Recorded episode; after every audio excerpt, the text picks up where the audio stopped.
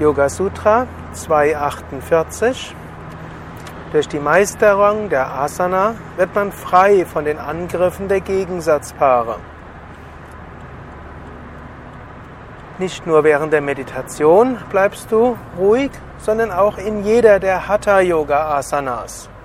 In den Hatha Yoga Asanas versuchst du dich auch zu befreien von den Dvandvas. Auch den Dvandvas. Mache ich die Asana gut genug? Macht mein Nachbar sie besser? Gestern konnte ich das doch viel besser. Es wäre doch viel schöner, wenn ich sie anders machen könnte ach hätte ich doch schon mit Yoga vor 20 Jahren angefangen und so weiter. All das sind, man kann sagen, Angriffe der Gegensatzpaare. In der Asana lernst du, ruhig in der Asana zu bleiben, zu entspannen. Dann kommt ein automatisches Glücksgefühl der Verbundenheit. Und plötzlich merkst du, du kannst dich lösen vom Leistungsdruck, du kannst dich lösen von Zwang, gut zu sein, besser zu sein.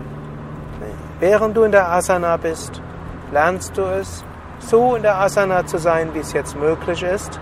Du weißt, Meisterung der Asanas ist nicht physische Vervollkommnung.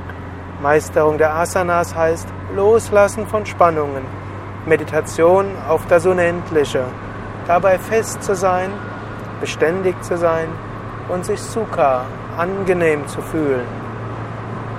Und diese Einstellung kannst du bei jeder Asana haben. Egal, ob es jetzt der Kopfstand ist oder der Schulterstand, ob es jetzt der Fisch ist oder auch die Heuschrecke, ob es der Pfau ist oder was auch immer für eine Stellung es ist. Du lernst eine Stellung ruhig zu halten, dich bequem dort zu fühlen, Spannungen loszulassen, dich dabei zu verbinden mit dem Unendlichen. Und so wirst du frei von den Angriffen der Gegensatzpaare.